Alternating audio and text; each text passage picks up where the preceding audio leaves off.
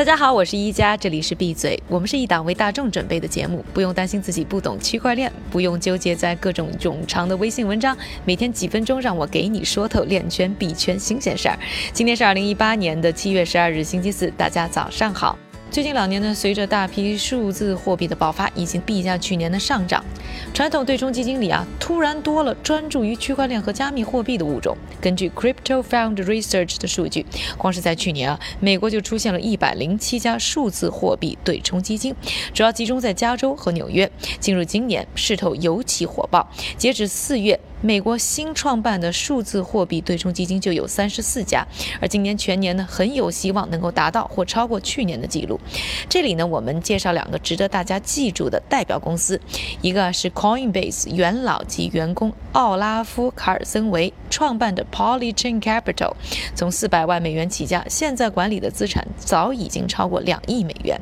另外一家呢，就是由 AngelList 首席执行官兼联合创始人纳维尔·拉维。康特联合创立的 MetaStable Capital，创立过百分之五百的回报率的漂亮业绩，而这两家对冲基金呢，都算是赢在起跑线上。不但主创团队华丽，而且呢，很早就获得红杉资本、A 十六 Z 等顶级 VC 的投资。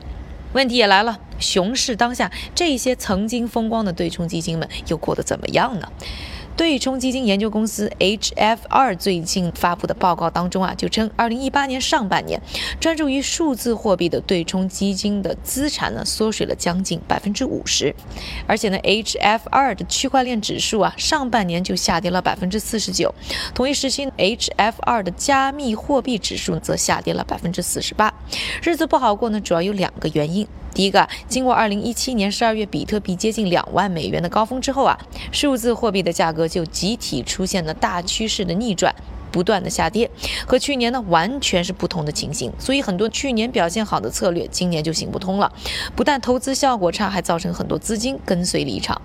其次，整体对冲基金上个月啊就业绩表现平平。HFR 认为呢是和贸易战、美联储加息等事件不无关系。特别是美联储加息造成的市场流动性降低，也会造成资金离场。而下半年啊，这一些变数呢依然存在。但是要知道，不管在什么样的市场，总会有人挣钱。今天想和大家聊的第二个话题呢，是要说一说各国和数字货币相关的税务政策。被称作数字货币天堂的日本，对数字货币收集税来呢，却一点都不含糊。投资者呢，需要在每年的税务申报当中，也要申报相关的交易信息。根据个人的收入高低呢，利润的税率呢，在百分之十五到百分之五十五之间。因为啊，担心较高的税率会影响竞争力，前不久日本的财政大臣是提出，是否呢能让数字货币交易的税率。呢降至股票和外汇市场一致的百分之二十，代替原先的政策。不过似乎这个想法呢，现在还没探讨出个所以然来。下面再来说一说英国，根据交易的主体以及收入水平和交易的频次，可能涉及的税务包括公司税、个人所得税以及资本利得税等等。比如说那些交易频繁的交易员们，那他可能呢就会涉及个人所得税；而对于普通的一些投资者来说，只要交利润相关的一些税务。而根据英国的政策，收入在一万一千八百五十英镑以下的人可以享受免税的津贴。那超过这个数字呢，根据不同的收入水平，最高税率呢可能会达到百分之四十五。说完了英国，我们再来关注一下我现在在的美国。美国税务局是把加密货币呢视为资产，如果你出售加密货币获得了利润，就要交纳相应的资本利得税。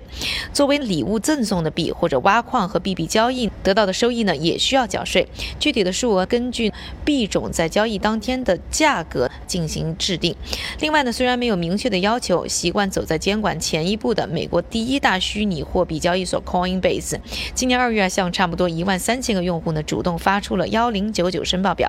那在美国生活过的朋友可能知道，这个报表是国税局用来统计工资、薪水和小费以外收入的表格，包括你的利息啊以及股票交易的收益都要通过幺零九九表来申报。此外，国税局还不惜动用软件跟踪和提醒加密货币持有者交税。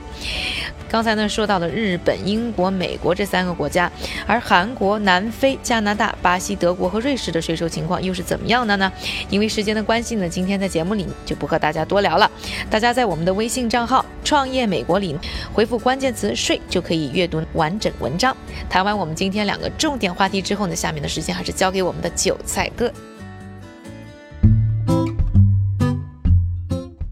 好的，一家，接下来又是韭菜的快讯时间了。今天的第一条短消息，被看作已经无路可走的乐视啊，最近突然宣布要进军区块链，想要通过他们的一款盒子产品啊，让用户免费的看到全网视频内容，然后根据用户分享的宽带、花费、在广告的时间等等给予他们回报。新闻一出啊，好多人就吐槽说，区块链行业真的是聚集了很多创业失败、卷土重来的人呀。第二条快讯。手机的制造商 HTC 宣布啊，将和曾经红极一时的加密猫 CryptoKitties 游戏合作，让用户可以收集独一无二的基于区块链技术的虚拟猫。这两个过气网红的联手，能否帮助他们重新回到主场呢？让我们拭目以待吧。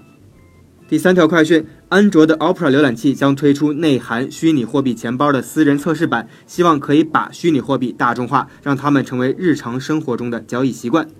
第四条快讯，一家前两周刚刚和大家报道过，硅谷的投资巨头安德森霍洛维茨（简称 A 十六 Z） 推出专注于加密货币的三亿美元新基金的事儿。现在啊，这家新成立的基金在万众期待中投资了第一家公司——区块链云计算平台 Alsis Labs。